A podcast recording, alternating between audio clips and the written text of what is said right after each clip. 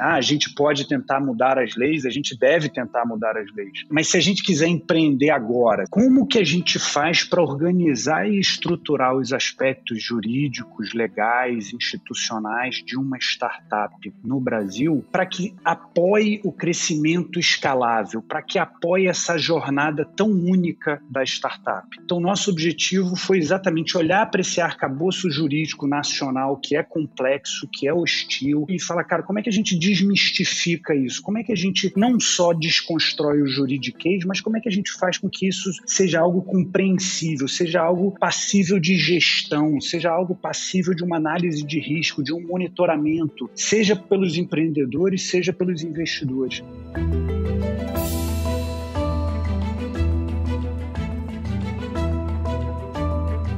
Olá, mentes inquietas e curiosas do século XXI. Este é o The Shift, o seu podcast sobre inovação disruptiva. Eu sou a Cristina Deluca. E eu sou a Silvia Bassi, e a gente está aqui para falar sobre disrupção, porque, como a gente sempre diz, a ruptura é a única constante do século XXI e não tem como fazer nada a respeito disso a não ser seguir viagem. É isso aí.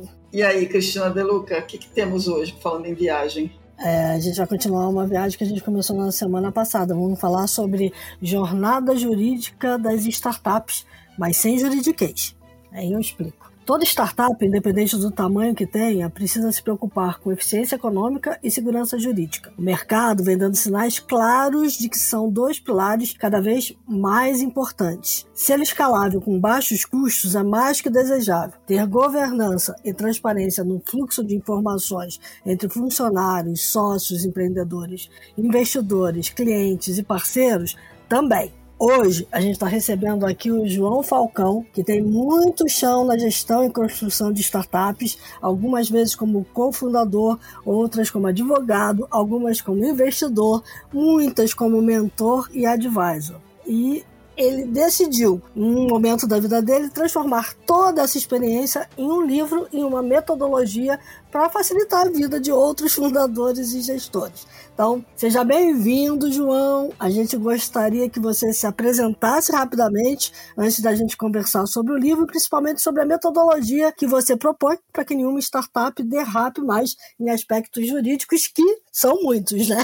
São muitos, são muitos. É, salve, salve Cris, salve Silvia, gratíssimo aí pela oportunidade de a gente bater esse papo hoje sobre o livro. O nosso objetivo, né, quando a gente mapeou a jornada da startup no contexto brasileiro, é, com a, a legislação brasileira, com o ambiente regulatório brasileiro, é, é, a gente queria entregar um método que faltava às startups brasileiras, né? Porque a gente tem os métodos para escalar a tecnologia. A gente copia de fora, tem a turma é, é eficiente, a gente adapta, mas a gente pode trazer lá de fora. É, as metodologias para comunicação, para o marketing, ser viral, crescer, escalar, a gente também aprende muito com o que vem lá de fora. Mas a pergunta do livro, a principal questão que eu queria trazer para o ecossistema como uma estratégia de fortalecimento de, de todos é como que a gente faz para organizar e estruturar os aspectos jurídicos, legais, institucionais de uma startup no Brasil para que apoie o crescimento escalável, para que apoie essa jornada tão única da startup. Então, nosso objetivo foi exatamente olhar para esse arcabouço jurídico nacional que é complexo, que é hostil, que é super complicado e falar, cara, como é que a gente desmistifica isso? Como é que a gente não só desconstrói o juridiquês, mas como é que a gente faz com que isso seja algo compreensível, seja algo passível de gestão, seja algo passível de uma análise de risco, de um monitoramento, seja pelos empreendedores, seja pelos investidores. Então, esse é o desafio que a gente se abraçou e a gente gera aí um mapeamento né, é, é, nesse contexto a partir de uma experiência prática, a partir do contexto da, de vida, de, de vivenciar o empreendedorismo, de ser advogado, de ter um, uma bagagem acadêmica forte, de ter uma bagagem executiva forte, misturar esses dois e, e trazer aí um mapeamento que é a mandala, né? Que está disponível no, no, nosso site, que é o site do livro, joãofalcão.com.br,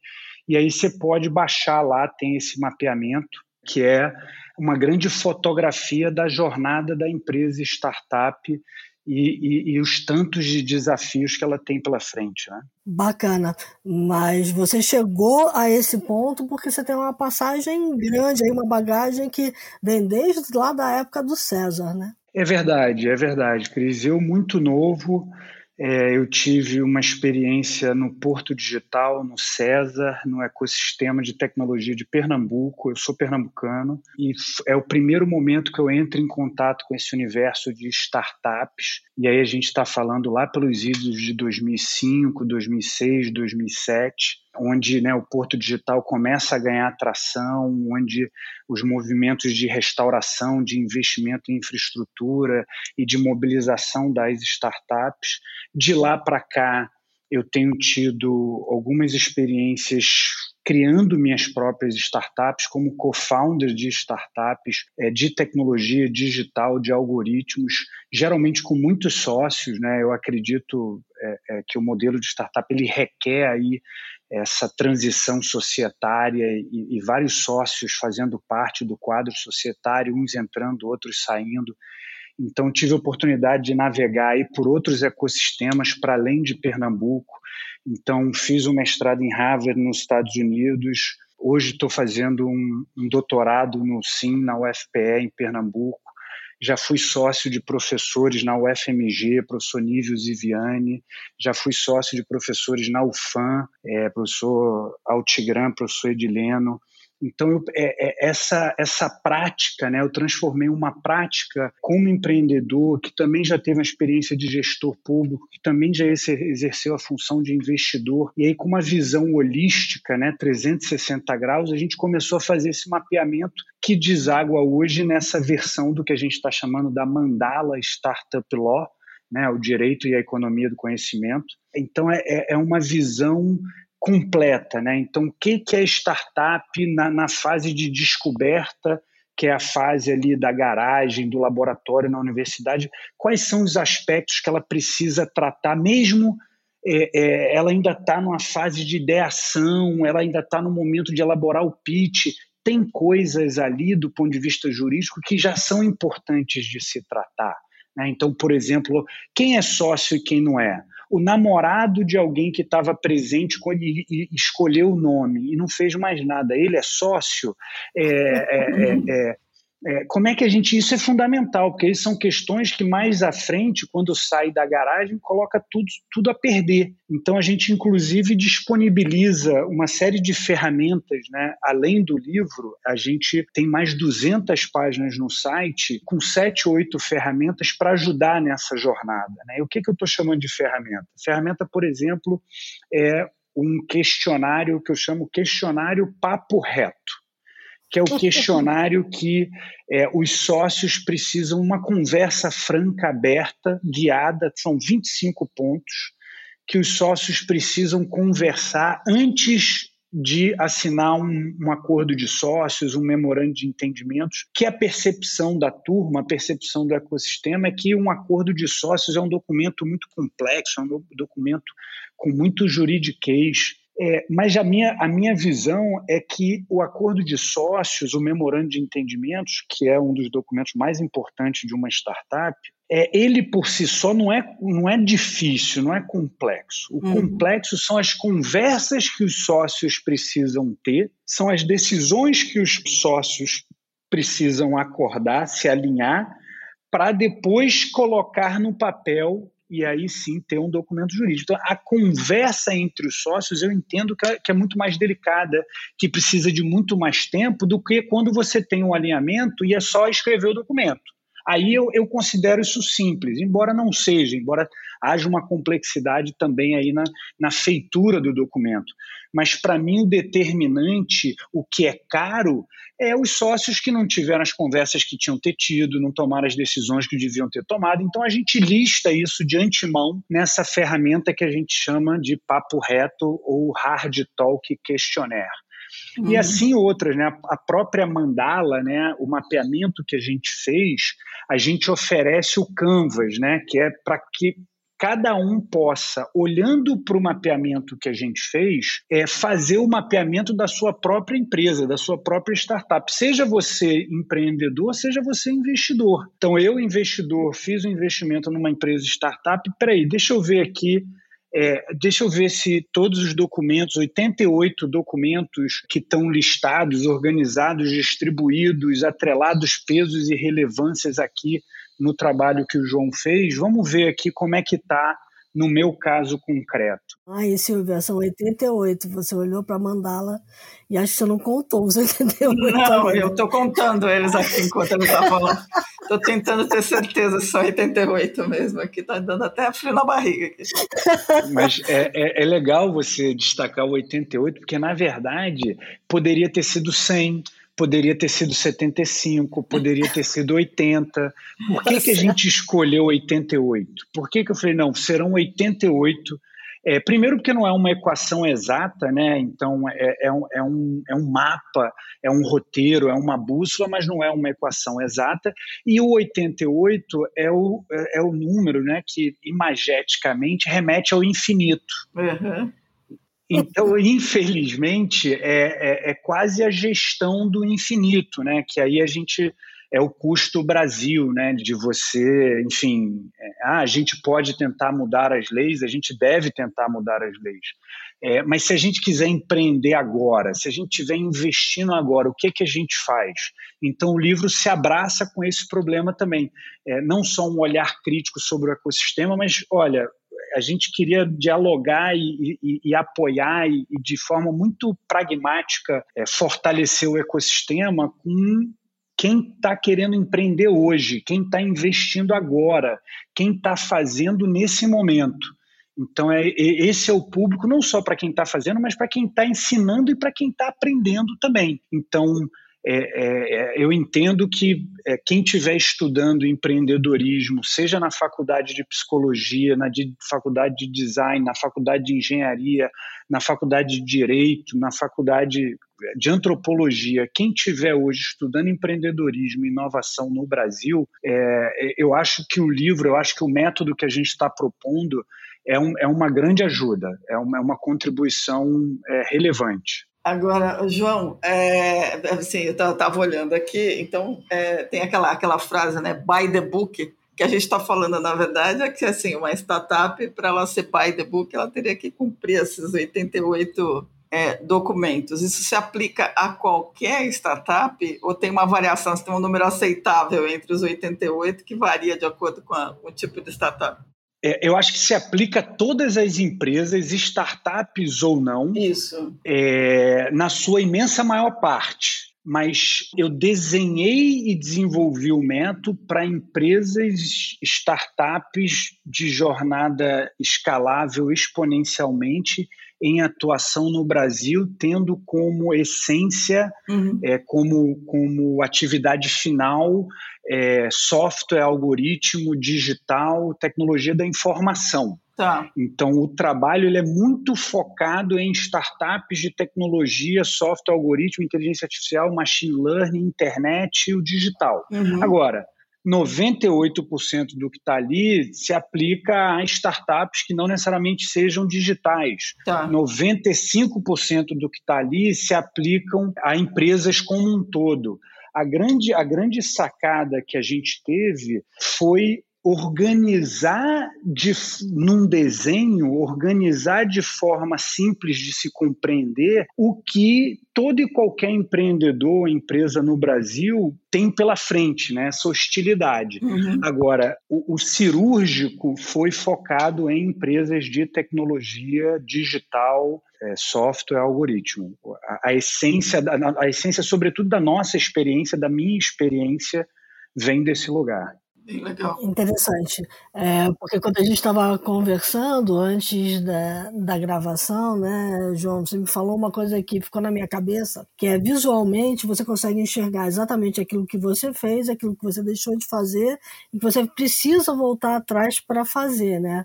É, porque tem determinadas coisas que não são pré-condição, né? Você simplesmente pode ter esquecido em algum momento, alguém vai te pedir o que é mais comum, né? Na verdade, os tropeços é, vêm é, pela ausência de conhecimento, não é tipo, ah, eu sabia o que eu tinha que fazer e eu não fiz, né? Na verdade, a primeira contribuição que, que, o, que o livro e que esse mapeamento traz é exatamente gerar a consciência no empreendedor, no investidor, em todos os envolvidos com a startup, gerar a consciência de que, olha, é, tem documentos a serem tratados aqui, tem formalizações de acordos de sócio que precisam ser é, assinadas, tem atas de reunião e decisões estratégicas da empresa que precisam ser registradas.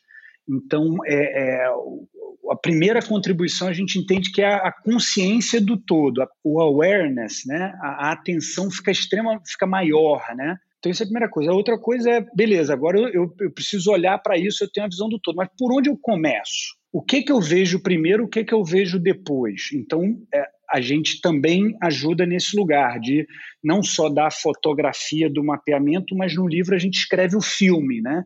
A gente o segundo capítulo, que é a parte prática, é o que que deve ser feito, em que tempo deve ser feito. E por fim a gente também atrela a relevância, né?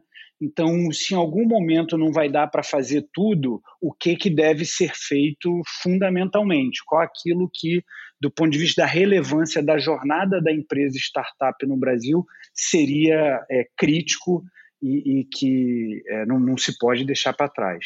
Eu estava olhando aqui o mapa e eu queria te perguntar uma coisa. Tem um hábito entre as startups é, de abrir a empresa como uma LLC para receber investimento. Esse conceito está aqui dentro dessa mandala? É, LLC você diz lá fora, é, né? Exatamente.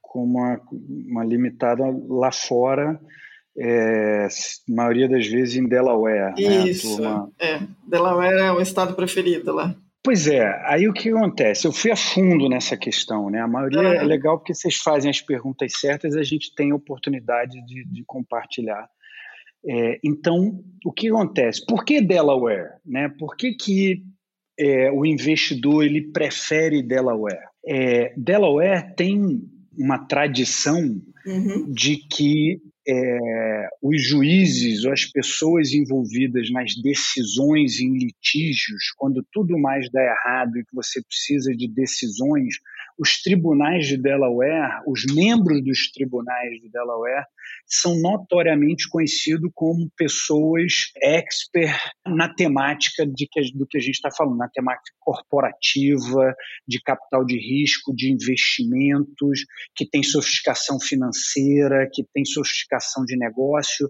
Então, as decisões, quando tudo mais dá errado, as decisões dos tribunais de Delaware, tradicionalmente, uhum. trazem segurança para o ecossistema.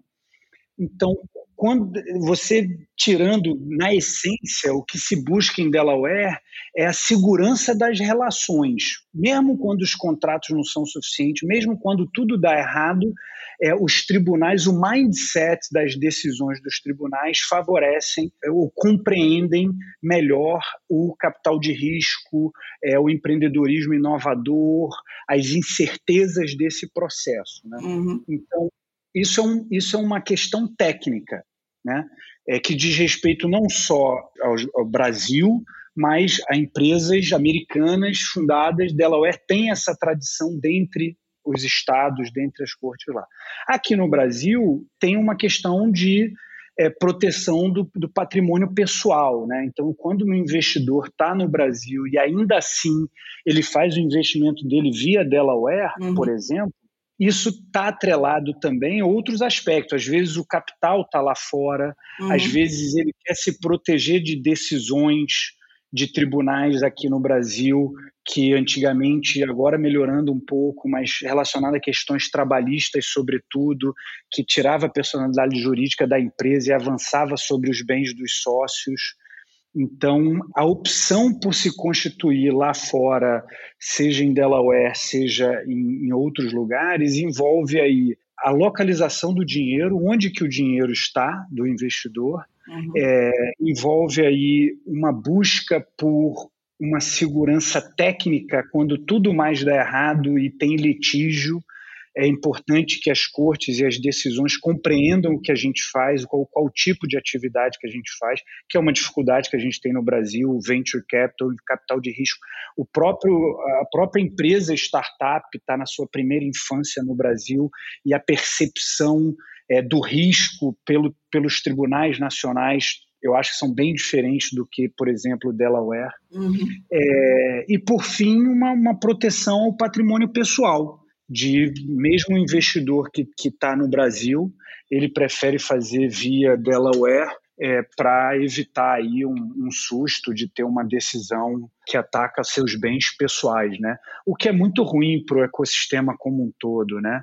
É importante a gente ter a percepção de que é, faz parte falhar, né? Faz parte você fechar uma empresa que não escalou, faz parte você fechar uma empreitada que a tecnologia não se provou com diferencial competitivo. Uhum. Inclusive, nesse sentido, a nossa metodologia, o livro que a gente propõe, ele fortalece o crescimento escalável da, da, da startup, ele apoia com estratégia jurídica o, o crescimento escalável da startup, mas se ela precisar fechar, se por acaso a empresa não se provar, não crescer e precisar fechar, e faz parte da, da equação da startup, às vezes, na maior parte das vezes ela fechar, todo o trabalho que ela fez para escalar do ponto de vista do jurídico que a gente orientou, que está posto na mandala, uhum. é o que vai garantir que, que o empreendedor, o investidor, eles vão fechar a empresa sem fechar a vida deles. Então, o trabalho que a gente propõe é um trabalho eficiente para se crescer e, quando, e atingir o sucesso, mas se o sucesso não chegar, é um trabalho que é, não se joga fora. Tudo que foi feito vai ser fundamental para encerrar as relações envolvidas na startup, encerrar os registros perante o governo, é, ter controle dos impostos que ainda se tem para pagar, mesmo encerrando a, a empresa.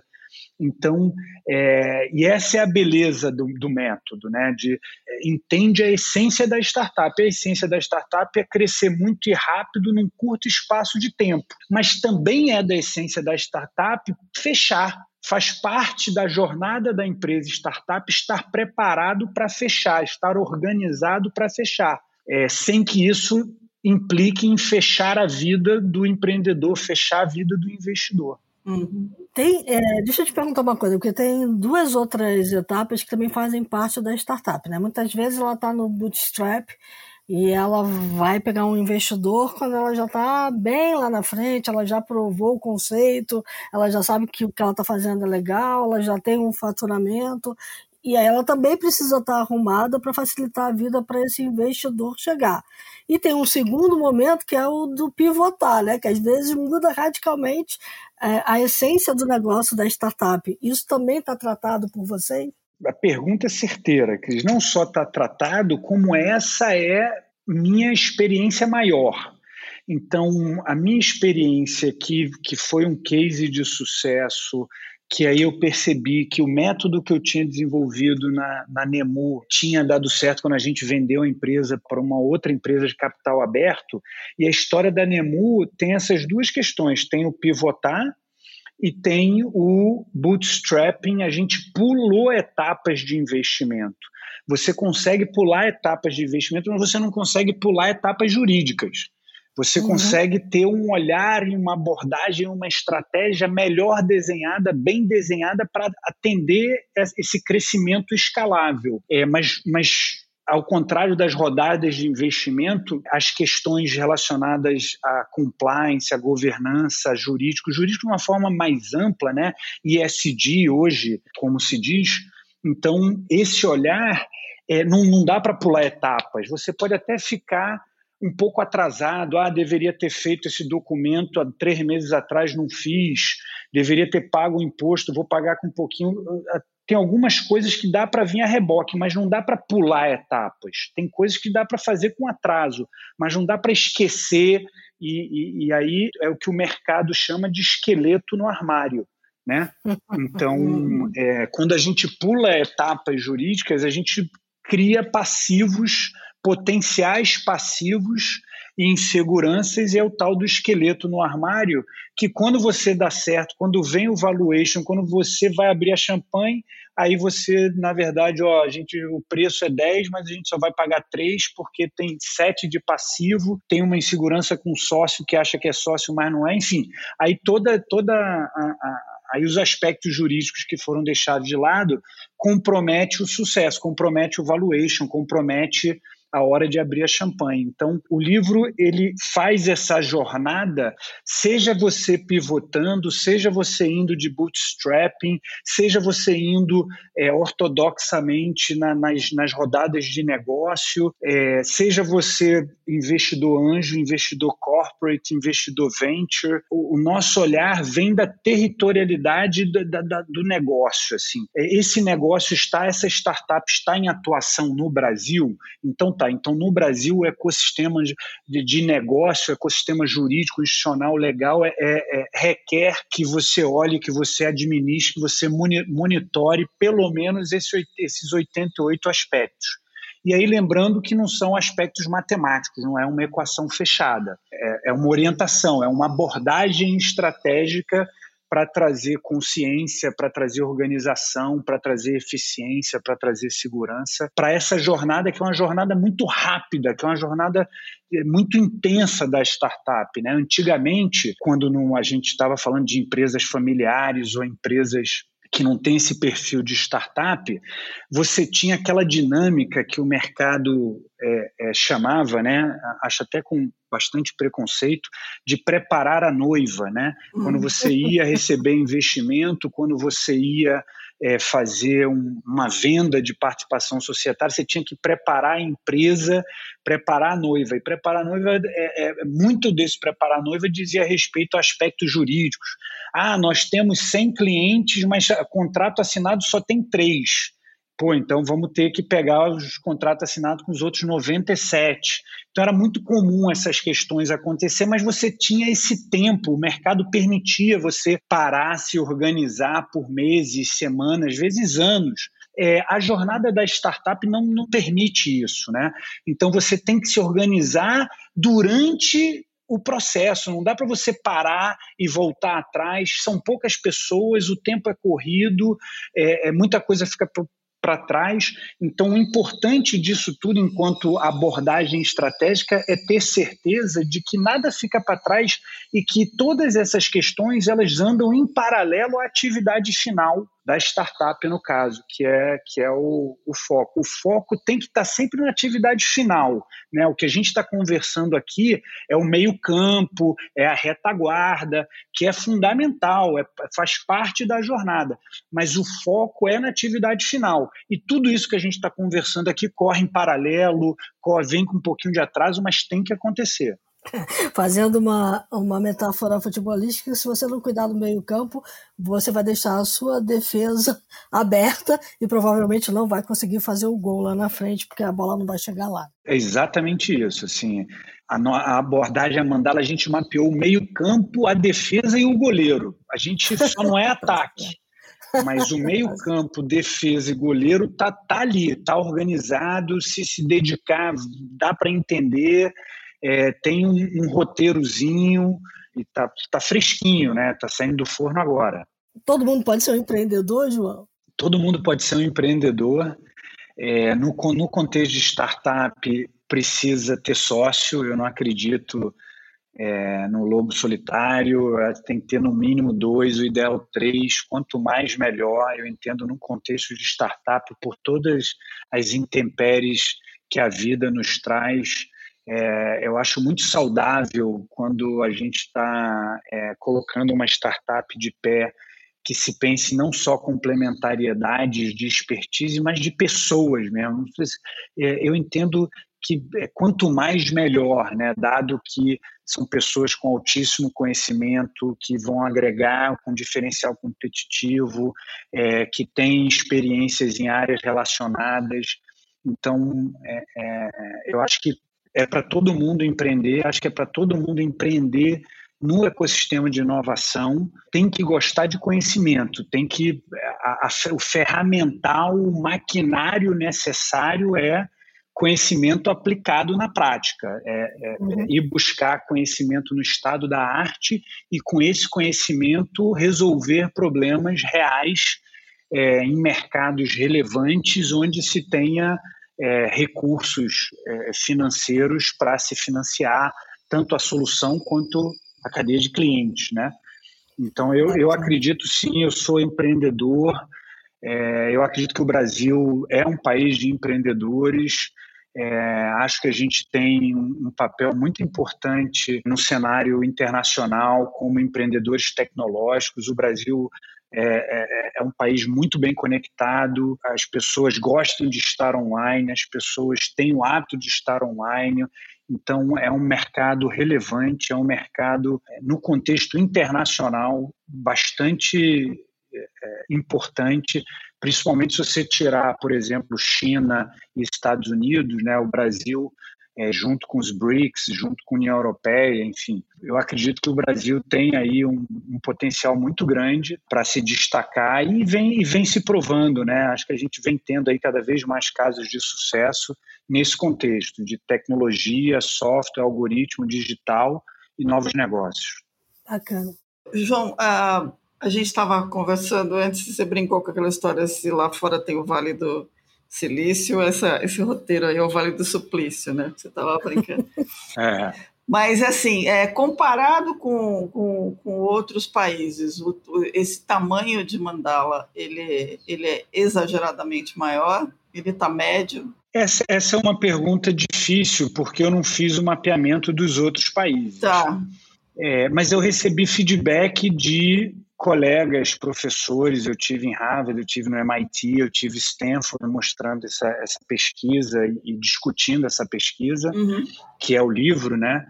É, e recebi, por exemplo, um convite de um professor de Stanford que falou: Cara, ó, ninguém nunca fez isso do ecossistema americano. Tá. É, por que, que você não vem fazer é, é, com esse olhar o ecossistema americano. Eu falei, porque eu não conheço o ecossistema americano tanto quanto eu conheço o brasileiro. Uhum. Eu precisaria de um, de uma, de um coautor para fazer comigo e tal, e aí a gente tem tido essa conversa. Essa conversa está em andamento. Uhum. Mas um dos pontos, por exemplo, que, que fica claro é que às vezes uma área não tem uma complexidade num determinado lugar, mas em outro lugar tem. Uhum. Então, por exemplo, no Brasil a gente tem as questões trabalhistas aí, é, conhecidamente, é uma das mais complexas é, do mundo, né? E, e, e, tem o famoso caso do Citibank, né, que saiu do Brasil porque 4% da, do faturamento, da receita, do lucro vinha do Brasil, sendo que 96% das ações trabalhistas vinham do Brasil. Eles olharam e falaram, cara, tem, tem um desequilíbrio aqui. Então, você tem questões que no Brasil, por exemplo, são complexas e que nos Estados Unidos não são, como a questão trabalhista. Mas, mas por outro lado, você tem é, questões relacionadas à relação de funcionário, né, os riscos da relação de funcionário e, e o número de casos é, é, é, da relação de funcionário, mas aí não é, não é fruto da relação trabalhista, são frutos de direitos civis, né? Uhum. Então são questões complexas que fazem parte da jornada da startup,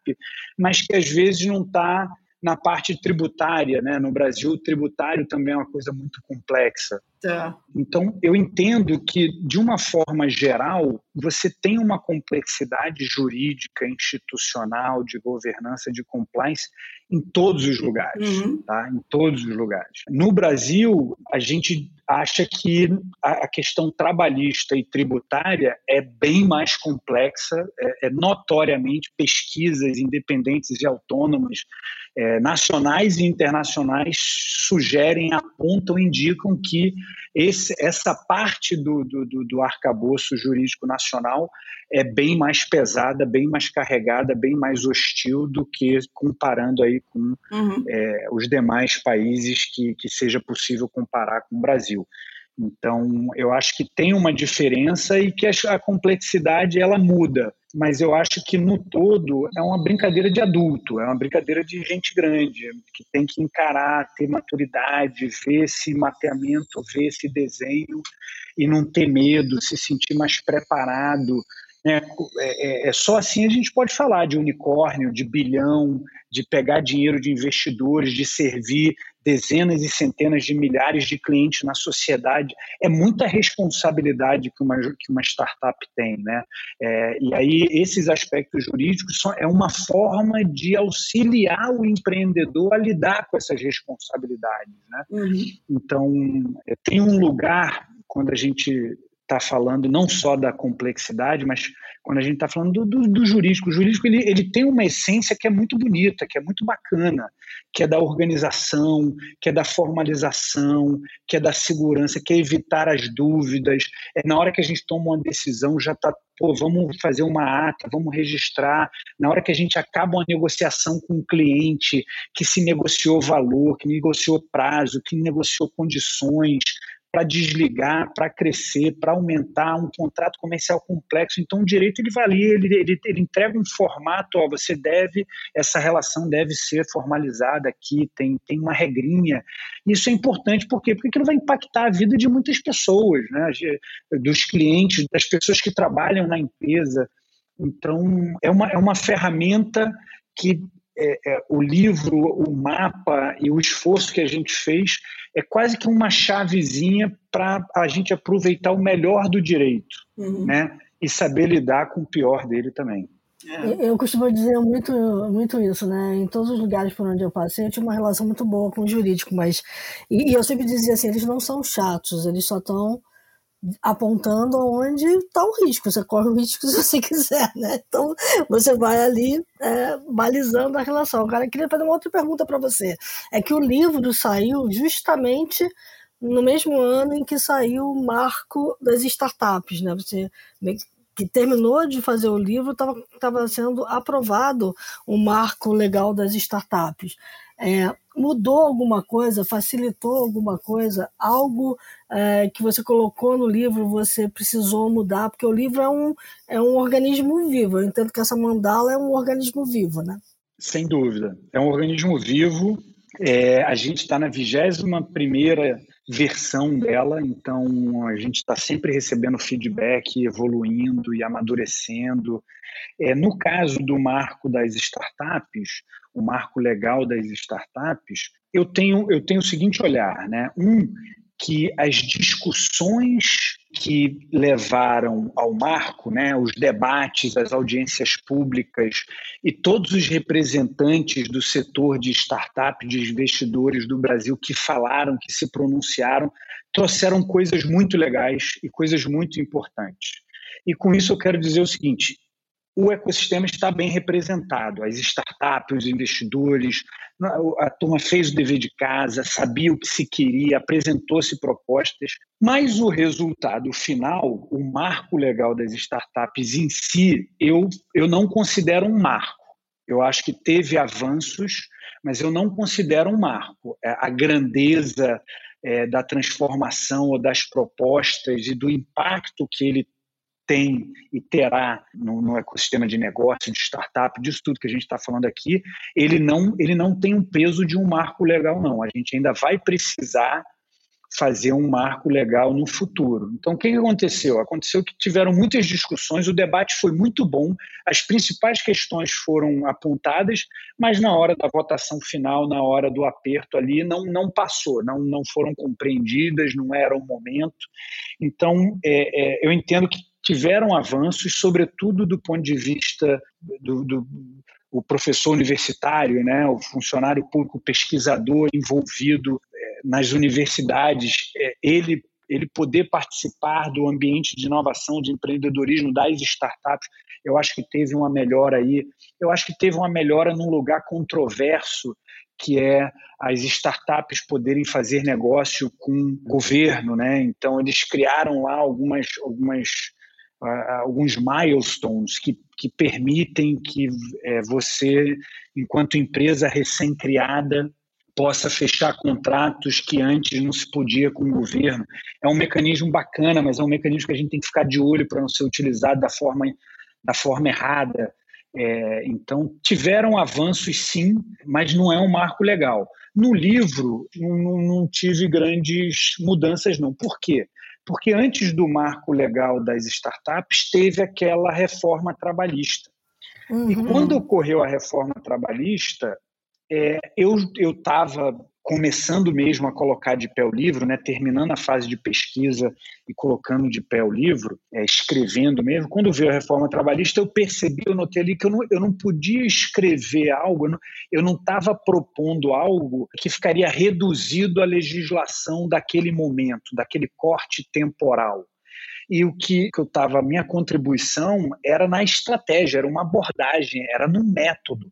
Então, uhum. já na reforma trabalhista, eu meio que reescrevi o pouco que tinha para tirar tudo, para ser algo completamente desgarrado de uma lei específica ou do, do, do, da legislação desse momento, de uma canetada ou outra. Então, o livro como um todo, ele fica de pé para além da reforma trabalhista, para além da, do marco legal das startups, porque ele oferece uma, um conhecimento do, do todo é, que aí o caso a caso de uma startup ou de outra, de uma legislação ou outra, aí vai ficar a critério, claro, de contratar um advogado. É, o livro e o método, é, ainda assim a startup precisa de assessoramento jurídico, sem dúvida. E aí, nesse lugar que tem o, o caso a caso. Agora, um ponto que, que eu tive que ajustar foi em relação ao, à questão da privacidade de dados, uhum. da proteção de dados. Uhum. Então, não, não, não, se mudou uma legislação, se mudou um paradigma. Né? Então, a gente, o paradigma antes era: se eu tiver tecnologia capaz de capturar dados, esses dados que eu capturo são meus. Né? Mudou o paradigma, né? Com GDPR, com a LGPD, agora não interessa se você consegue ou não captar os dados. Você, esses dados não te pertencem. Para você utilizar, você tem que ter autorização e autorizações. E são autorizações diferentes para o nível de dados, etc. Então essa mudança que não é uma legislação, mas é um paradigma do setor, do mundo, né? É, aí a gente fez uma intervenção, aí a gente fez uma intervenção na Mandala, que foi a última intervenção que a gente fez de atualização, que foi inserir um anel azul logo no círculo central, você vê que tem um anelzão azul circundando, que é, que é Privacy by Design.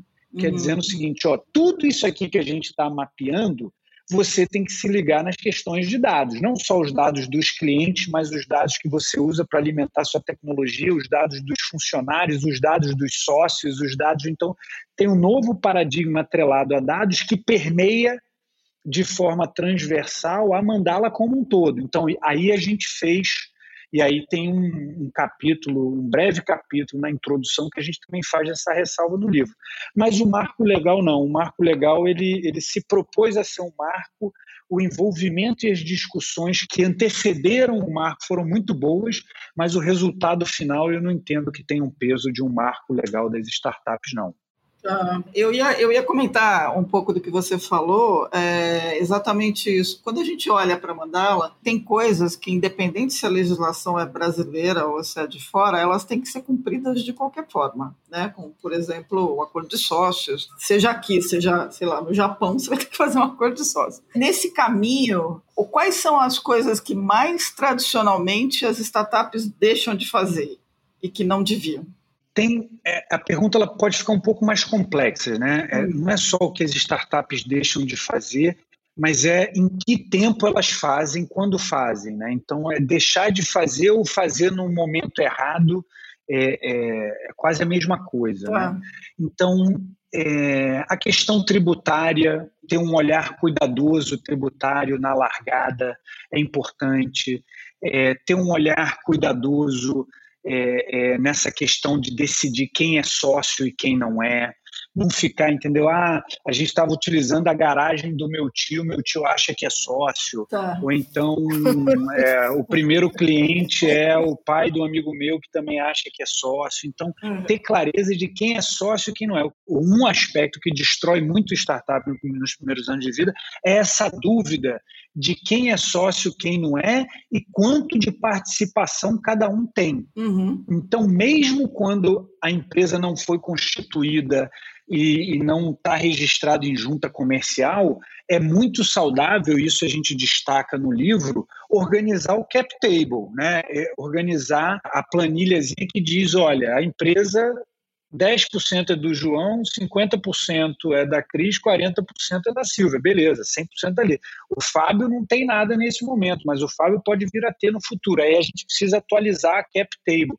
Então, ter clareza é, de quem é sócio e quem não é e formalizar, nem que seja num documento, numa carta interna entre os sócios, formalizar as mudanças. Quando tiver mudança, ó, o contrato que a gente tinha assinado, ou a carta que a gente tinha feito, ou o e-mail que a gente tinha trocado, precisa revisitar e renovar aquilo, né? manter aquilo sempre atualizado. Esse, esse é um dos aspectos também que é, é, é, da essência da startup nessa jornada muito rápida de você tá, ter sempre que revisitar coisas já recém-decididas, porque faz parte, a jornada é essa, uhum. a velocidade é outra. Então, isso é um ponto. O outro ponto é relacionado à propriedade intelectual. Isso. Então, desde o início, uhum. você ter uma coisa que é super simples, que é uma carta acordo de propriedade intelectual entre os sócios. É, então, todo mundo que participa da construção do produto da empresa, todo mundo está envolvido na tecnologia, no design, que com propriedade está contribuindo com propriedade intelectual, essa pessoa deve assinar uma cartinha dizendo: ó, tudo que eu estiver fazendo, trabalhando, criando, pensando, desenhando, papapá, papapá, papapá, no âmbito dessa startup, papapá, papapá, pertence à startup. Pá, pá, pá, pá, pá. Uhum. Então, é, é, é, transferir a propriedade intelectual de tudo que está se criando dos sócios para a startup, mesmo que ela não esteja criada ainda. Então, você a startup não está criada ainda, não tem problema. Você pode assinar uma, uma carta dizendo o seguinte: olha, tudo que a gente está fazendo aqui juntos é, nos obrigamos desde já a transferir isso no futuro, na primeira oportunidade, quando se constituir a startup que estamos juntos empreendendo. Isso. Então, você pode criar as circunstâncias para que o futuro seja seguro, né? Uhum. Então eu destacaria certamente essa coisa do equity, né, de, de da propriedade intelectual da startup uhum. e as questões tributárias envolvidas. Legal, muito bom. A gente podia ficar conversando aqui horas, claro. porque o papo tá muito bom. Mas acho que a gente vai ter que passar para os insights. Vamos para os insights? Vamos para os insights, então.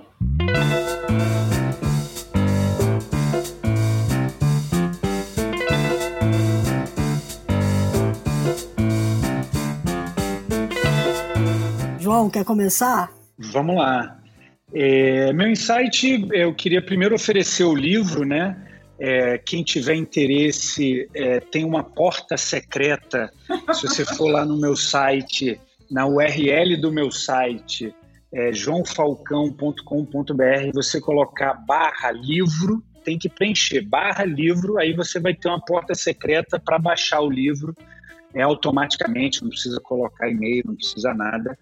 É, ou pode ir na Amazon e comprar, mas está tá disponível é a nossa nosso objetivo é fortalecer o ecossistema, é o nosso give back para o ecossistema.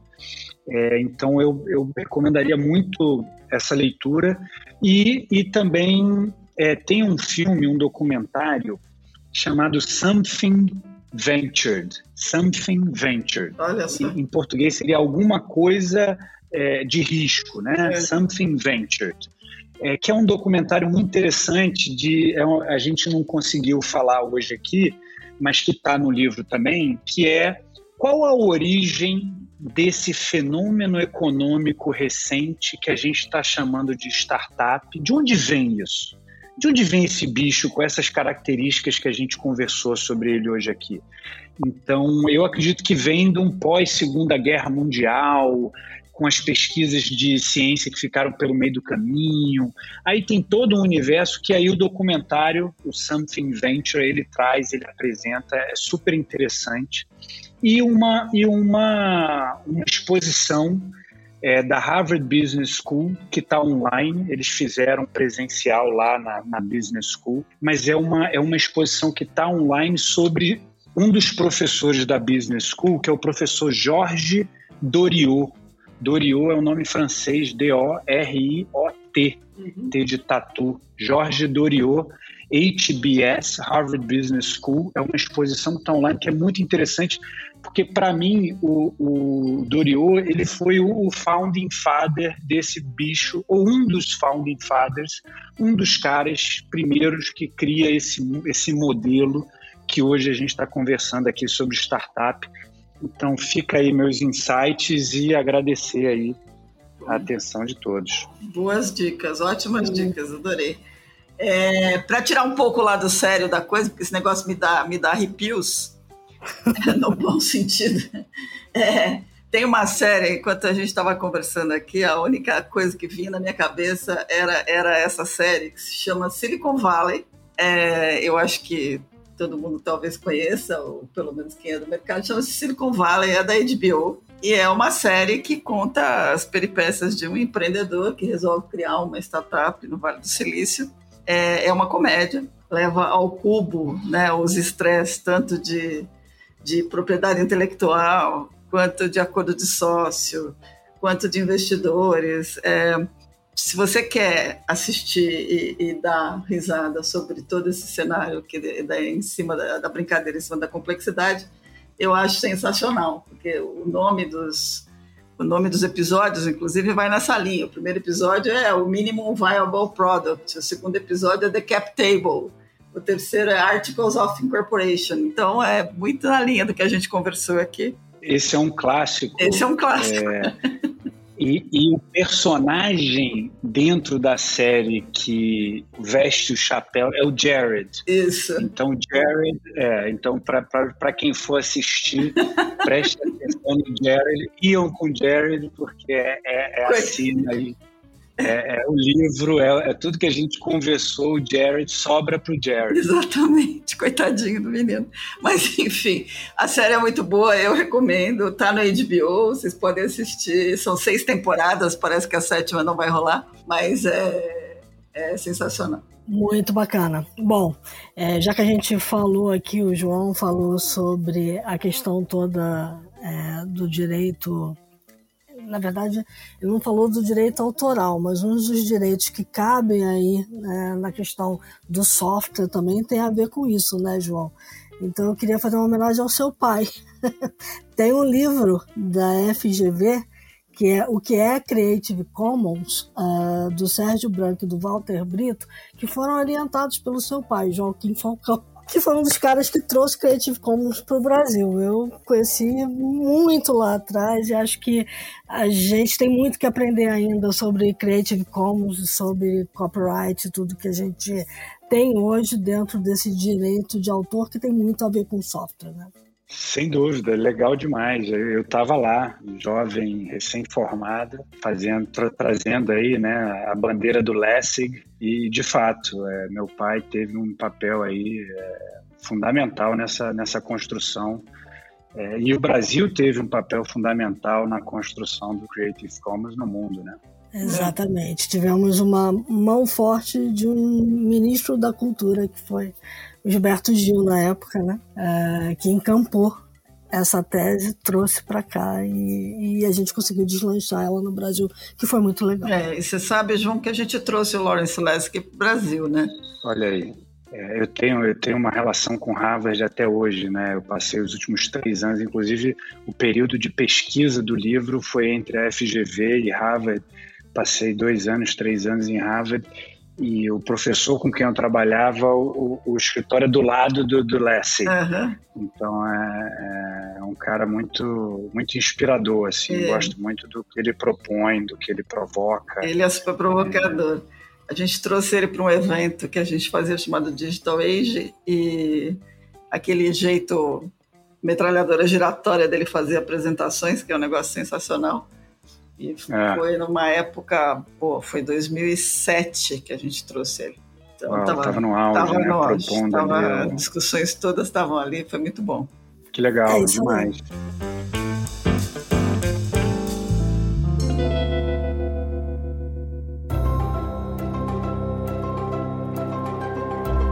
Bom, é, primeiro, João, obrigada mesmo, super obrigada pela conversa, foi muito bacana. Eu acho que é um assunto de extrema importância, porque as pessoas estão com esse, esse vírus aí da, do, de empreender e, e, e não dá para esquecer que a gente precisa deixar as coisas rodando. Então, obrigada de novo pela, pelo teu tempo, pela generosidade, por ter dado a porta secreta do livro aí para o pessoal aproveitar. E a gente espera ter você outras vezes aqui, com certeza, para conversar, porque tem sempre um tema importante aí no mercado. Claro, eu, eu que agradeço, contem comigo.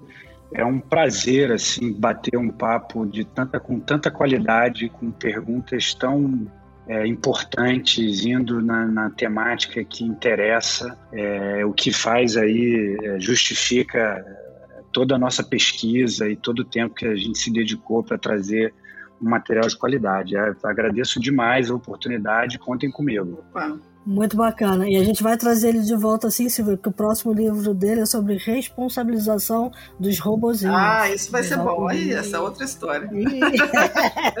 tá pano é pra mão. Essa é, outra, é verdade, outra é história. São, esse, essa é a outra metade da moeda. É, muito bom. Bom, pessoal, para quem nos acompanhou, visitem o site, a mandala tá lá, vocês vão tomar um susto com a mandala, vamos devagar, porque tá tudo explicadinho. É, dicas, sugestões, críticas, elogios, mandem e-mail para news.theshift.info. Lembrando que a The Shift é um podcast muito bacana, mas não é só podcast. A gente vai com o sistema inteiro de conteúdo sobre inovação e disrupção. Vão para o site, visitem www.theshift.info. É, Cadastrem-se na newsletter, assinem a The Shift se vocês quiserem contribuir para que a gente continue pagando os nossos boletos. E até a próxima, até o próximo episódio. É isso aí, gente. Lembre-se que para o mundo mudar, como a gente costuma dizer aqui, muita decisão foi tomada. Então, lembre-se que é preciso tomar boas decisões. Tome boas decisões na semana que vai entrar. É isso aí.